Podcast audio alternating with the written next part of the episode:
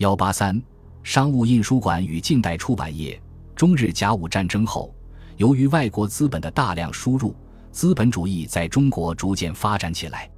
洋务运动的挫折和弊端，使官办和官督商办的企业难以维持，国内的商办工厂、民营企业应运而生，民族资本主义出版企业逐渐发展起来，与官办书局、教会出版机构成鼎足之势。而此时，由于民族危机日深，各种派别人士纷纷著书立说，大力宣传自己的政治观点和主张。再加上随着科举制度的改革与废除，新式书院和新型学堂的纷纷兴起，新型教科书开始出现，并逐渐繁荣起来。另外，此时凸版、平板和凹版印刷技术取代了雕版印刷，使中国近代出版事业发展到一个新时期。中国近代新式的出版机构分布在全国各大城市，而上海一地汇集数量最多。到一九零六年，加入上海书业商会的出版企业达二十余家，如商务印书馆、广知书局、文明书局、汇文学社、邮政书局、小说林书社、标盟书室等。其中，商务印书馆是历史最悠久、规模最宏大、影响最深远的近代出版发行机构。商务印书馆于1897年创办于上海，是年夏瑞芳与鲍贤恩、鲍贤昌、高凤池三位接受过西方启蒙教育的青年人，集资三千七百五十元，开办了一个小印刷厂，以承印外商商业文件为主，并为英美圣经会及广学会等印刷宗教书籍。1901年，夏瑞芳邀请南洋公学艺书院院长张元济参加创业。于是，一个民办出版机构——商务印书馆就在世纪之交崛起了。一九零一年，商务印书馆改组为股份公司，夏瑞芳任总经理。一九零九年设董事局，张元济任董事局主席，后改称董事长。一九零二年八月，由于新学兴办，急需教科书，商务印书馆的业务中心转为出版学校用书。一年重建印刷所。天设编译所和发行所，蔡元培和张元济先后任编译所所长。以后规模逐渐扩大，在全国各主要城市设三十余处分馆，成为当时全国规模最大的一家近代化印刷出版企业。在出书范围上，商务印书馆逐步朝着全方位的出版结构迈进，从中小学教科书开始，尽可能有计划地、高质量的编印工具书，整理古籍。翻译西书以及各个学科、各种层次的著作，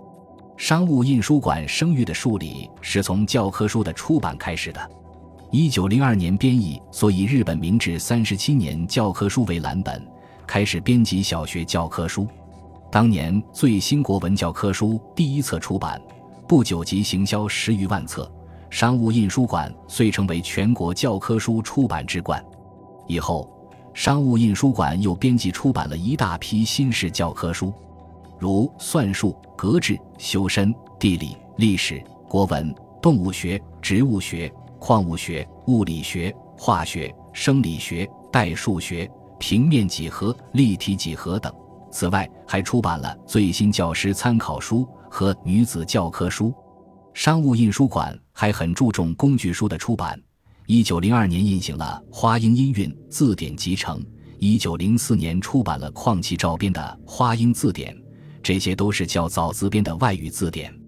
以后又陆续出版了《大清帝国全图》《中德字典》《物理学语汇》《化学语汇》《英华大字典》等，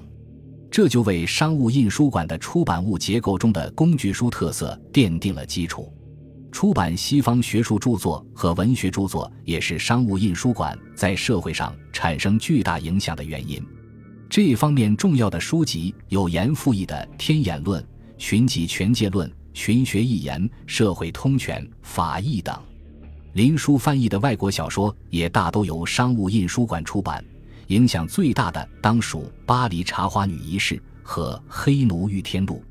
商务印书馆创立不久。即在社会上产生了强烈而广泛的影响，自身实力也不断增强，组织健全，制度完备，人才济济，设备先进，技术高超，甚至在海外也设有分馆。到辛亥革命前夕，其股本由原来的二十万元增至一百余万元。商务印书馆之所以能在短时期内取得如此辉煌成就，是由于它能够合乎社会潮流，顺应民心，注意配合中国文化发展势头，敢于和善于引进西方先进技术，不断进行技术改造，从而增加了自身的实力。他有夏瑞芳、张元济这样杰出的出版管理人才，在经营管理方针上能极力仿效西方资本主义企业，在谋求盈利中注重企业的发展。实行先进的新型的管理制度和方法，他还十分注重培养人才，提高职工素质，规定青年职工要入补习学校或夜校读书学习。每次招收轻工都举办训练班，提高其业务技术水平。商务印书馆是中国第一家具有近代意义的出版企业，在中国出版印刷史上创立了许多第一：首次使用纸型印书，首次使用著作权印花。首次开展图书、文具和印刷机械等多种经营，首次引进彩色胶印机等。总之，他采用新型印刷技术出版新型版式和开本的书刊，按商业方式发行出版物，在企业内部运用先进的企业管理方式，陆续在海内外建立了九十多个分支机构，形成了一个庞大的出版网络。商务印书馆的建立与发展。开创了中国出版事业和印刷事业的新纪元，不仅对中国的社会进步起到了积极的推动作用，对中国近现代出版事业的发展也产生了深远的影响。商务印书馆之后，中国近代出版发行机构广泛建立，出版事业得到很大发展，逐渐形成了中国近代出版业。文明书局是在商务印书馆成立后不久创办的近代出版机构。文明书局由余富、连泉、丁宝书等于一九零二年创办，初称文明编译印书局。最初将无锡三等学堂所编蒙学读本印刷出版，后来根据清政府所颁布的学堂章程，编印了多种教科书。与商务印书馆、中国图书公司同为辛亥革命前最早编印教科书的出版机构。辛亥革命前，文明书局出版的教科书有。蒙学中国地理教科书、生理卫生、博物学大义、植物学初等小学读本、初小体操教科书等。文明书局出版的译著有井上元了的《哲学妖怪百谈》，村井之治的《社会科学》，阿蒙查登的《利比色战雪鱼星记》等。文明书局还出版了大批文学、古代笔记、家庭常识、医药卫生、画册等方面的书籍。除商务印书馆、文明书局之外，还有有正书局、广义书局、神州国光社等大小规模不等的出版机构。鸦片战争之后，中国出版业经历了由外国翻译机构、官办出版机构扩大到民办出版机构的过程，由翻译西书到出版资产阶级改良派和革命派著作的转变，到十九世纪和二十世纪之交。终于出现了以商务印书馆为代表的近代化出版机构，各出版机构都相继采用了新的印刷技术，新式大型印刷机的采用，各种字体符号的设计成功和新的印刷方法的使用与推广，